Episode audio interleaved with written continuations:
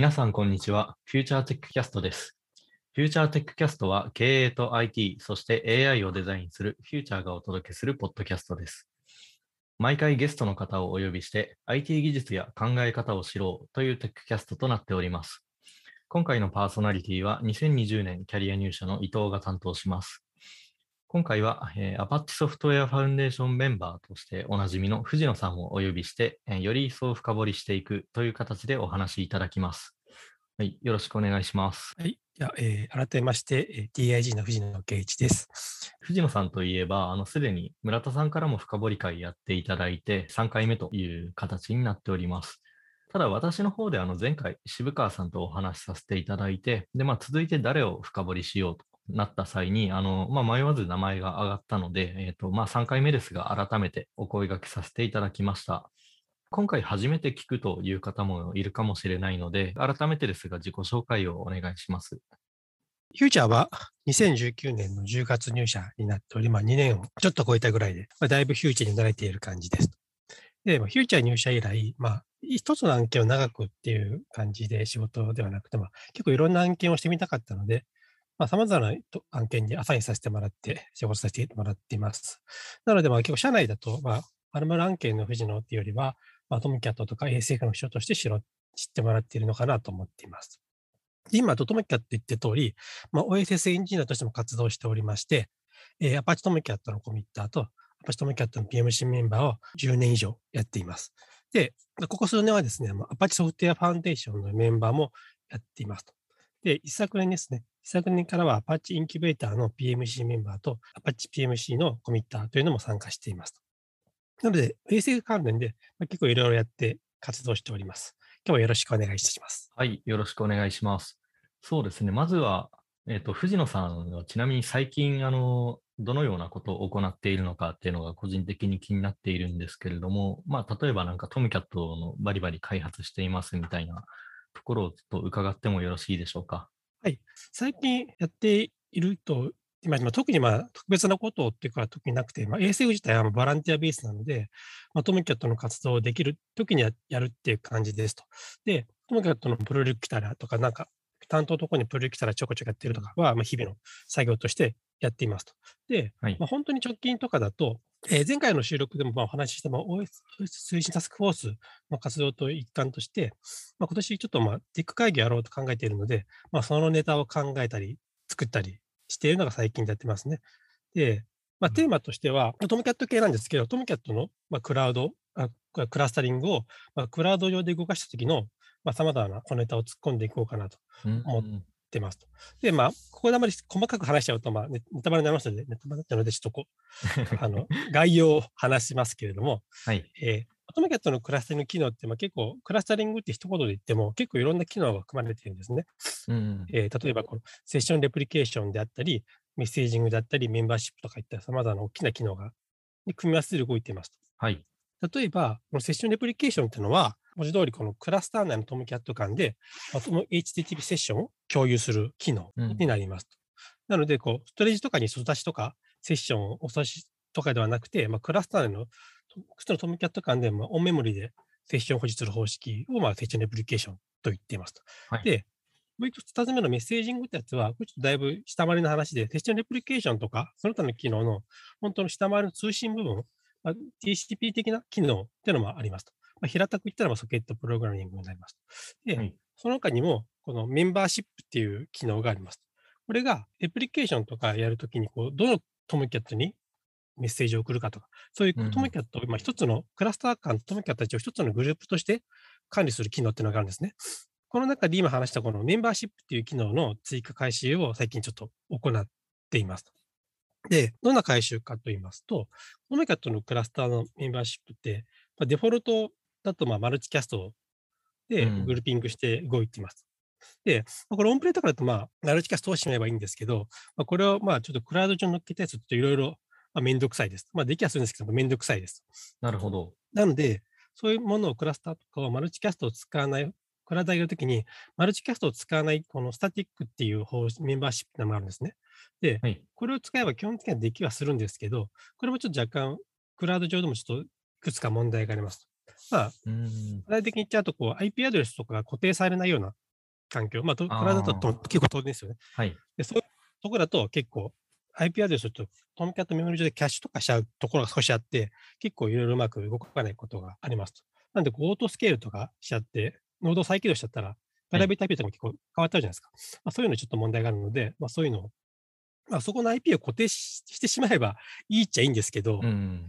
もっと気楽に使えないと個人的にダメだなと思ってて、本当ライトの EC 上げてポコってクラス組むときに IP 固定とかいろいろするのめんどくさいんで、そういうことやっちゃうトミキャット魅力結構半減してしまうので、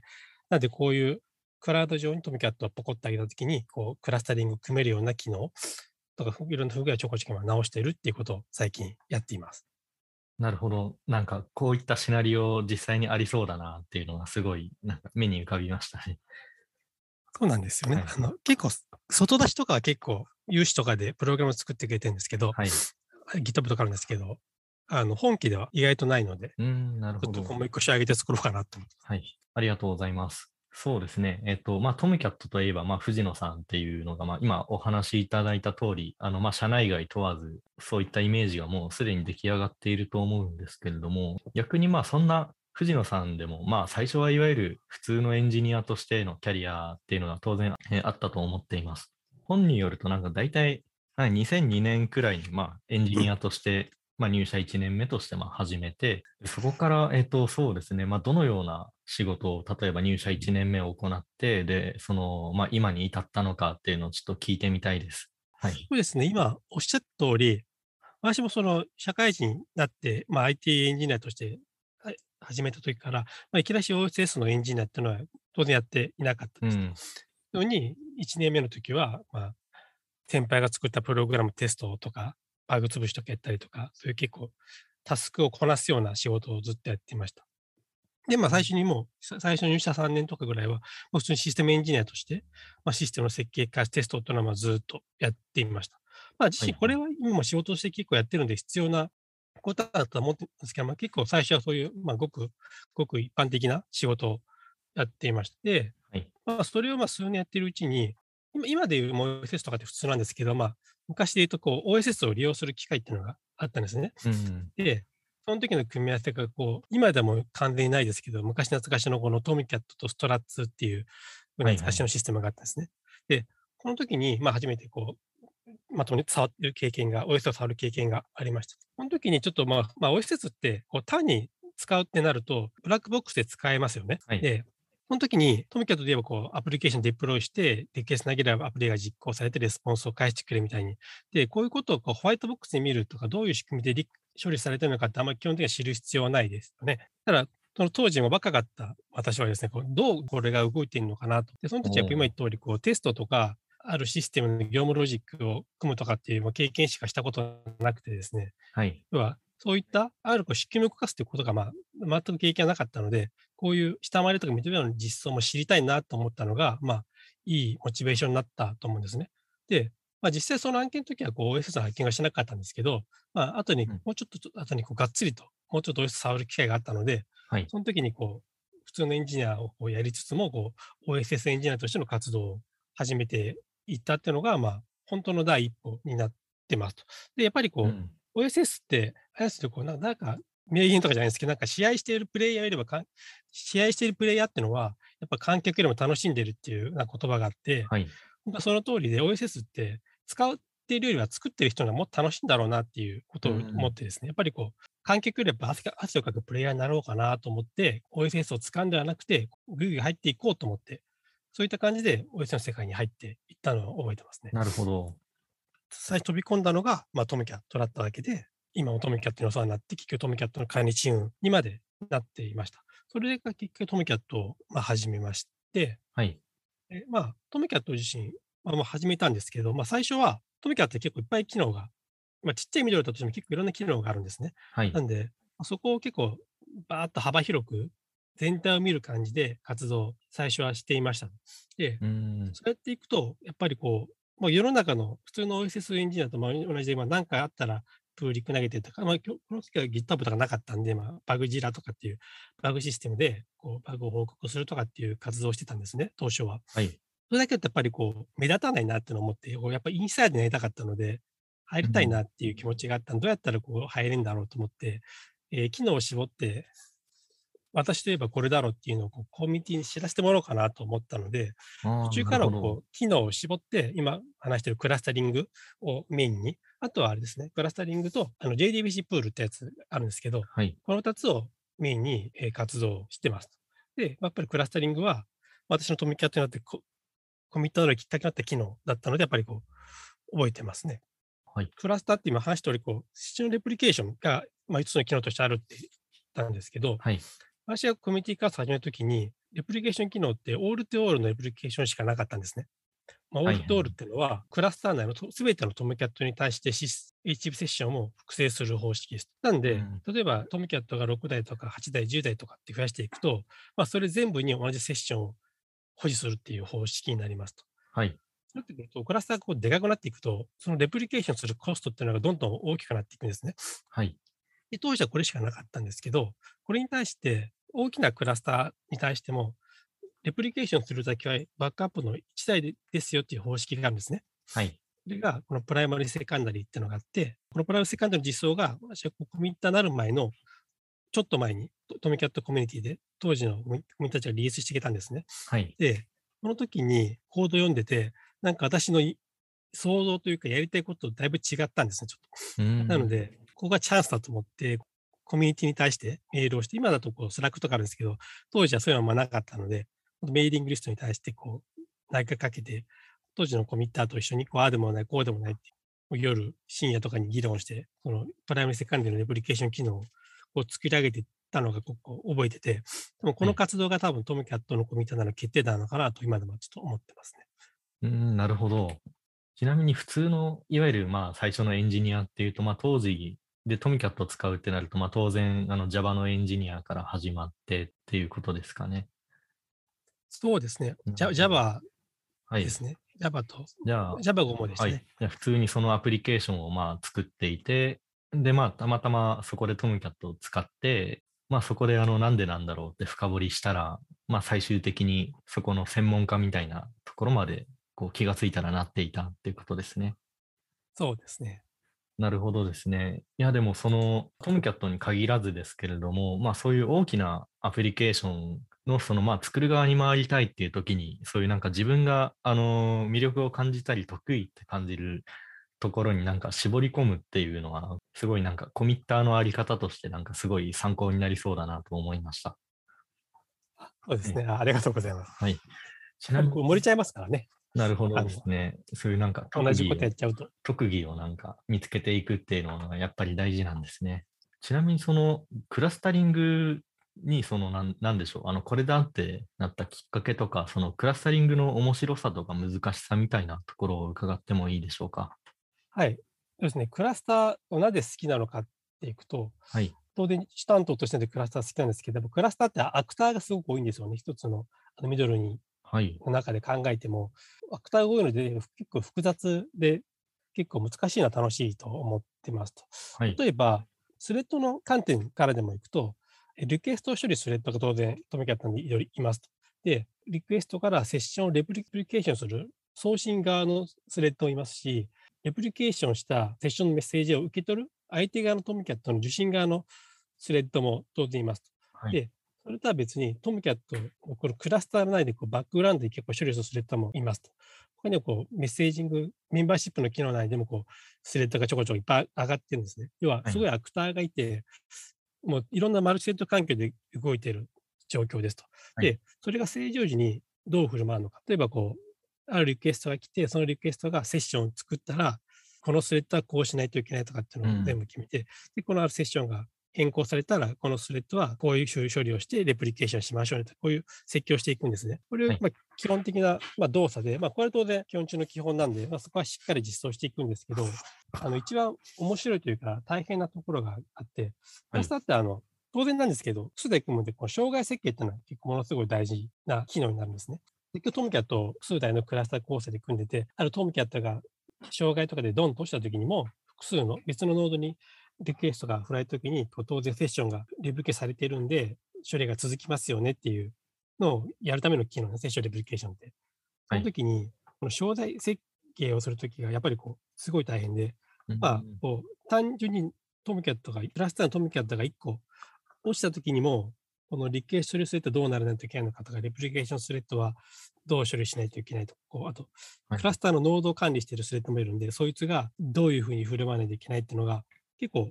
すごく障害により複雑に絡まってくるんですね。はい。ここでこう、変なことをしちゃうと、このセッションロストしちゃったり、ハングしちゃったりするんで、結構こうそこは細かな設計がいて、そこは結構すごく楽しいですし、単純にクラスターでスプリットブレインとかっていう、こう、クラスターがはいはい。2つのキーに分かれた場合とかにも、どうやって、結局スプリットブレインで戻ったりするんで、その時に、プライマリのノードが複数あった時に、どういうふうにすればこう正常に戻るかとか、そういう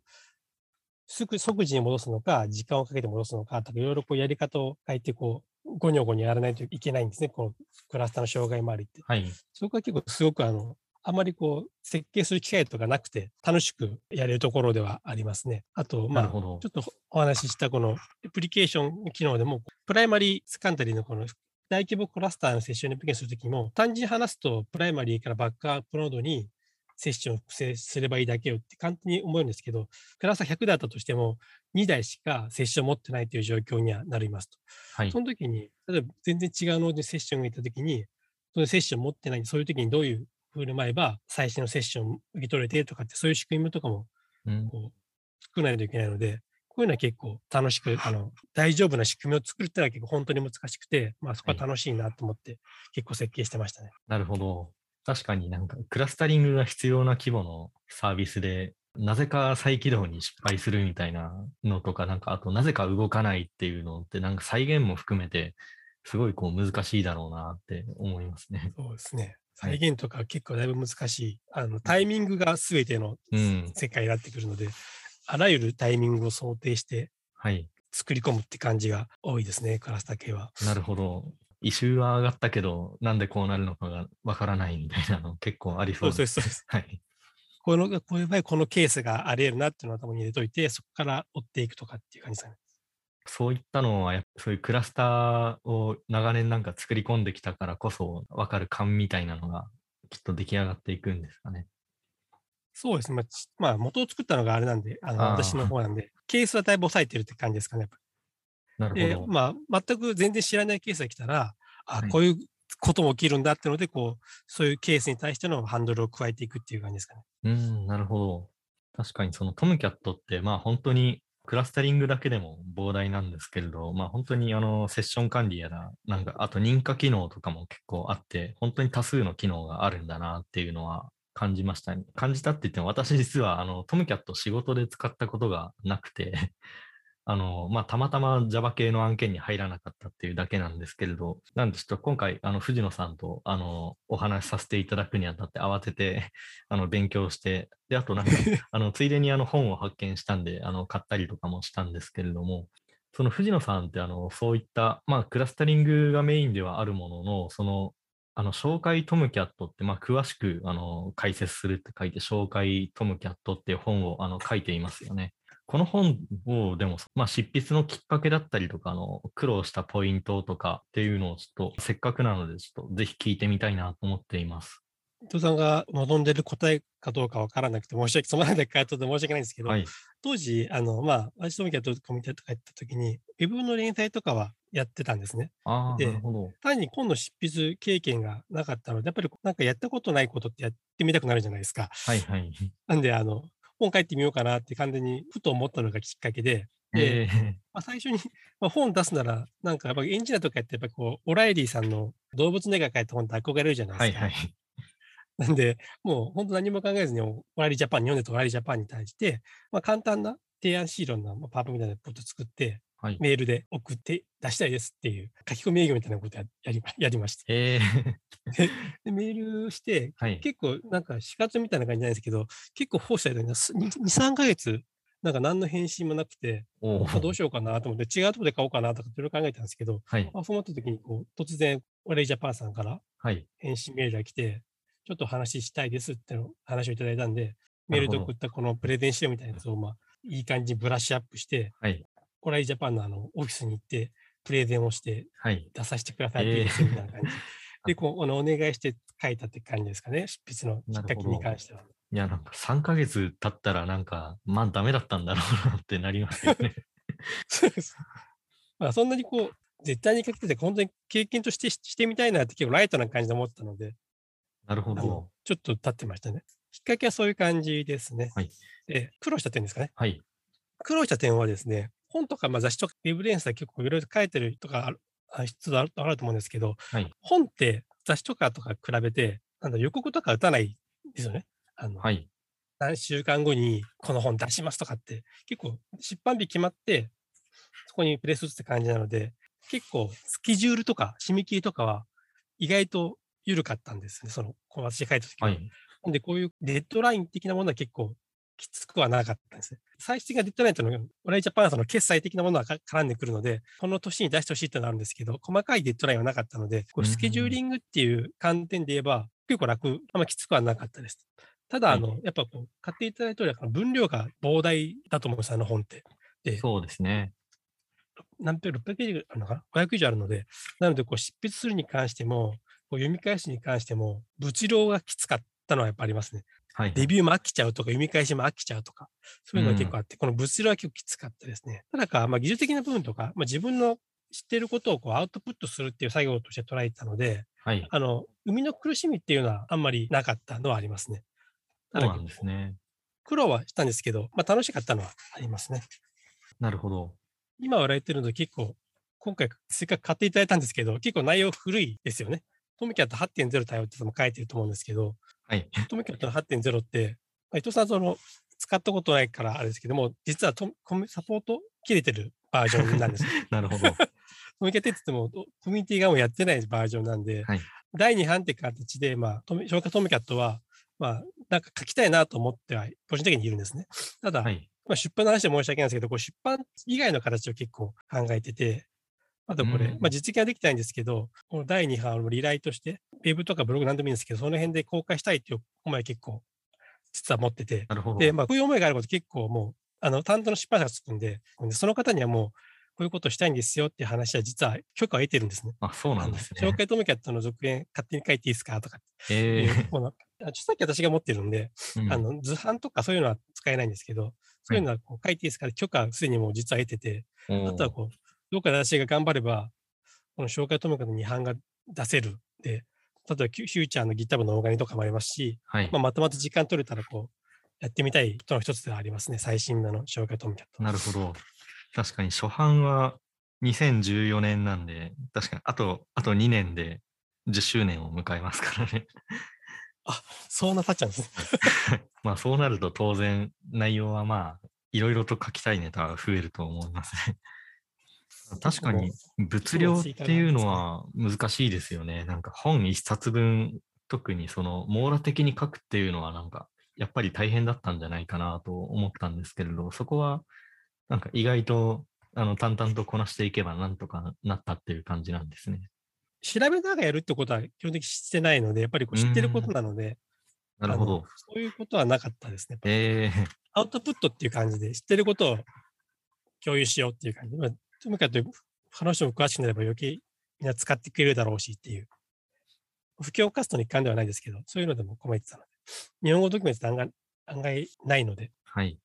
なるほど。じゃあやっぱりやっていくと、もうなんか網羅的に大体全部説明できるぐらいの知識はもうある状態で出版に臨むっていう状態だったんですね。そうですね、こう、出版のために調べるってなると、多分スケジュールとかだいぶきついと思うので、なるほど。いや、そまあこは少しぐらいさすがですですけどね。はい。ゼロスタートやめてあげてますね。ですよね。まあ確かに、そんななんか、あの、細かい設定全部っていうのは当然調べるとは思うんですけれど、ただまあこういうカテゴリーの設定があるはずみたいなのはもう迷わず、すでに知ってるものを書いたっていうことなんですね。はい、そうです。なるほど。個人的には8章のなんかコンフィグレーションリファレンスっていう章があるんですけれど、あのひたすらこの環境変数がこの設定になってますみたいなのがなんか100ページぐらいずっと辞書みたいに書いてあって、なかなかこれすごいなって思いました。そうですね、それ結構、そうですね、日本語でそれがあるの、そその本しかないので、もっとはい違うかもしれないですね。はいでそこはまあ量はだいぶ多かったです。ですよね。これはなんかまあトムキャットっていうまあ製品がまあそれだけの機能を持っているっていうことだと思うんですけれど、まあなかなかこれを全部熟知できるっていうのは日本でも本当に数えるほどぐらいしかいないんじゃないかなと改めて思いました。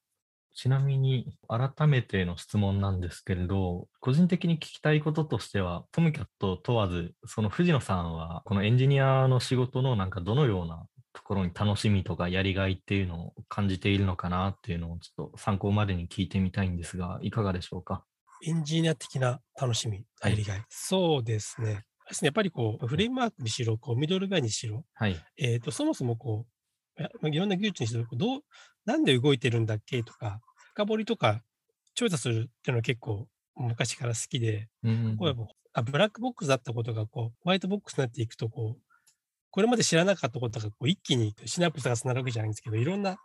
これの知識がこうギュッと一気につながってこう一気にこう視界が開けたりするんですよね。こう今までこうやったことが一気につながったりするんで、下回りを調べると。はい、なんでこう解き明かしていくっていうのは結構楽しく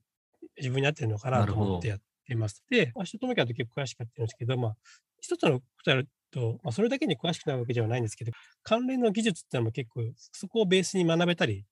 するんですね。はい。で私自身も、トミキャットって当然サーブレットコンテナでありますけど、ウェブサーバーとしての機能もあるんで、はい HTTP の仕様とかってやっぱり普通にトミキャ実装しているんですね。で、私自身もこう、トミキャットやる前までね、HTTP とかって全然何の意識もしないせずに、こう、普通にインターネットをつないでとかやってたんですけど、はい。こうやってやっていくと、こう、やっぱり HTTP を知らないといけないんで、HTTP の仕組みを知るにはやっぱりこう、RFC とかっていうものを読まないといけなくなってくるんですね。はい。昔はこう RFC とか全く読まなかったんですけど、今とかこうう、やっぱり関連で学んでいくので、やっぱ普通に読みますし、まあ、とにかくウェブサーバーとしてありますけど、こうサーブレットコンテナとか、Java 意義の機能も含まれてるんで、ジャカルタ、まあ、今はジャカルタ意義になりましたけど、ジャカルタ意義のこのスペック、ボーダースペックは、そこも結構問題なく読むことができるようになって、こう、うん。広がっていくこともできますね。だから、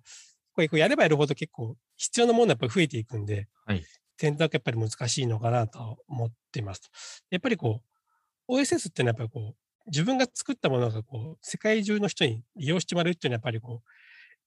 エンジニアにとってこうなんか磨き締まるというか、へ下手なもの作れない、こう責任を持ってやっているポジションにいるので、こう、はい。こうやってる結構エンジニアにとって最高かなと思ってるので、結構、そういうのは楽しくやってはいます。やっなるほど。ぱりエンジニアなんてやっぱりこう、なんだろうな、ずっと同じことをやるのも、まあ、大事なんですね。やっぱりこう深掘りするの大事ですけど、はい。これ新しいことっていうのはやっぱりこう、もちろんこう、キャッチアップしていかないとうん。いけないです。で、はい。今以降、新しいってこういろんな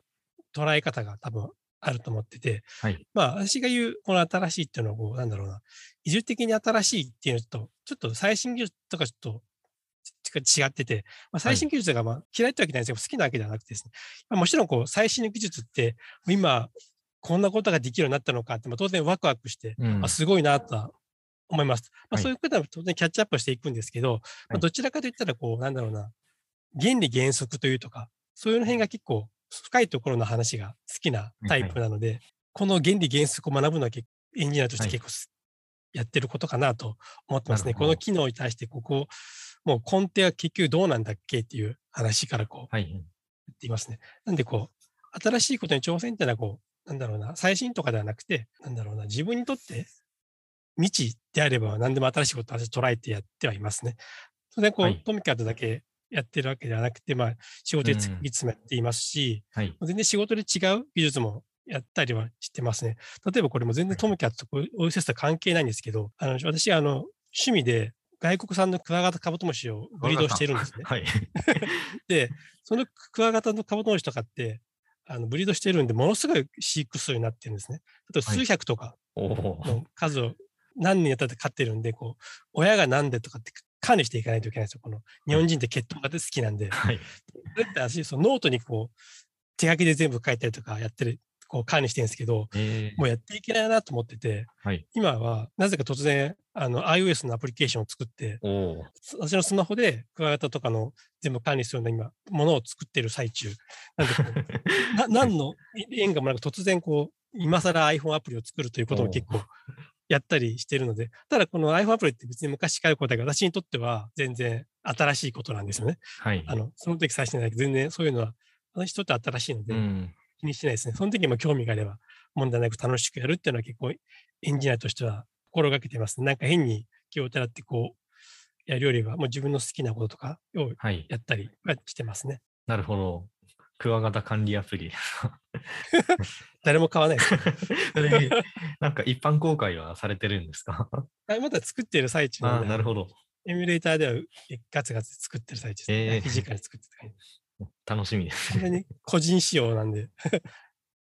なるほど。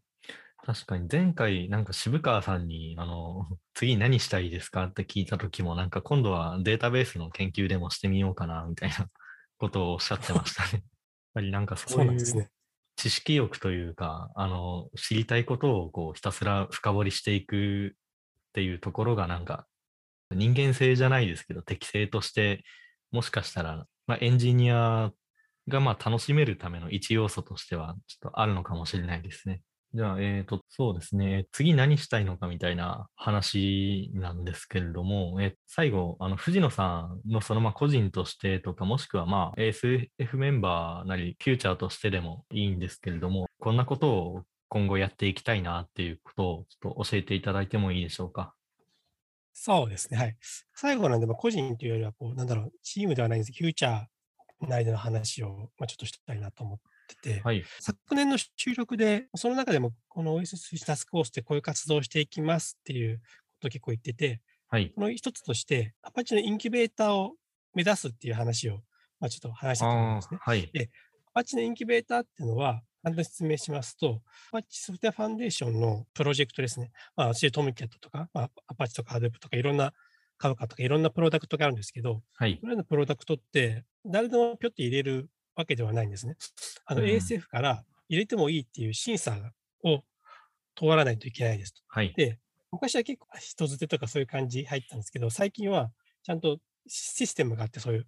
それがインキュベーターって言われてるので、はい。アパッチインキュベーターは、まあ、簡単に言えばトイレみたいな感じですね、プロジェクトの。アパッチインキュベーターに対して、こういうプロダクトをアパッチソフトウェアファンデーションで活動したいですっていう提案を行って、はい。で、アパッチインキュベーターの中で、まあ、そのプロジェクトってポドリングっていうものに言われてるんですけど、うんその中でプロジェクト活動とか、あの製品を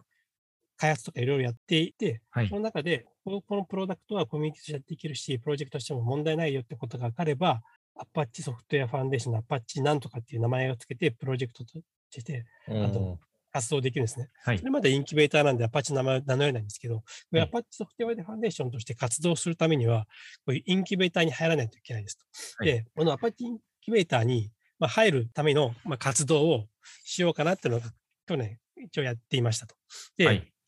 のの推進タスクコースですね。はい。はい。で、まあタスクコースの中で、何もしない限り何の種も生まれないんで、あの、うんインキュベーターの種となるような OSS も、まあ私とかではないんですけども、チームの有志の方々と一緒にメンバーと一緒に OSS 開発をして、まあいくつかフューチャーの GitHub にも、オーガニゼーションにも一応公開はしていますし、はいまあ一部はこう PJ 導入とかもありそうな状況までは当然、あの、やっと来れましたと。はいただ、インキュベーターっていうのは結構、むそれだけで難しくてですね、あの、まあ、うんプロジェクトの大きさにも入れますし、やっぱりこう、プロジェクトではなくて、コミュニティとして活動していけないと、しないといけないですね。インキュベーターってなると。はい。フューチャーのないだけでやると、コミッターがこう、フューチャー内だけで抑えたりしまうとか、うん。あの人数も対応線飛んでないとかっていうのが出てくると、こう、コミュニティとして成立していかないんですよ。はいその企業がしやれなくなったもの消えちゃうんで、そういうものを製品として、ASF として持っていけないので、こういうコミュニティとしてのこう成長させるっていうこう観点とかこうあの入らないとインキュベーターでやっていけないので、こうプロダクトだけ、プロダクトの良し悪しも当然ありますし、プロダクトを成長させるモデルっていうのをこう活動していかないといけないので、やっぱりこう、インキュベーターの種になるっていうのは、こう、種込みをしてても結構、やっぱりこう、昨年1年でやっぱりこう、この大玉系やっぱ難しいもんだなっていうのは結構感じていました。はい。で、まあ、今年も将将来的にはこのインキュベーターってやつは目指したいのは当然あるので、はい。まあ、どんどんこのプロジェクトの活動は卵みをどんどんしていきたいなっていうのはありますし、まあはい、社内のこの OSS のあのチャンネルページもある、その中でもやってるんですけど、別然この誰でも、誰でもいいってあれですけど、こう興味がある、俺でこのプロダクト好きなんだけどとか、あの作ってるんだけどとかってあったら、一緒にこうインキュベーターとか、あの目指すのも私はいいのかなと思ってて、はい。でそのためにこの冒頭で自己紹介説明したこのインキュベーターの PMC とコミッターになりましたっていうのは、これはインキュベーターって別にインキュベーターに PMC に入ってなくてできるんです。あのそれは誰でも提案できて、提案されたプロダクトをインキュベーターに入れる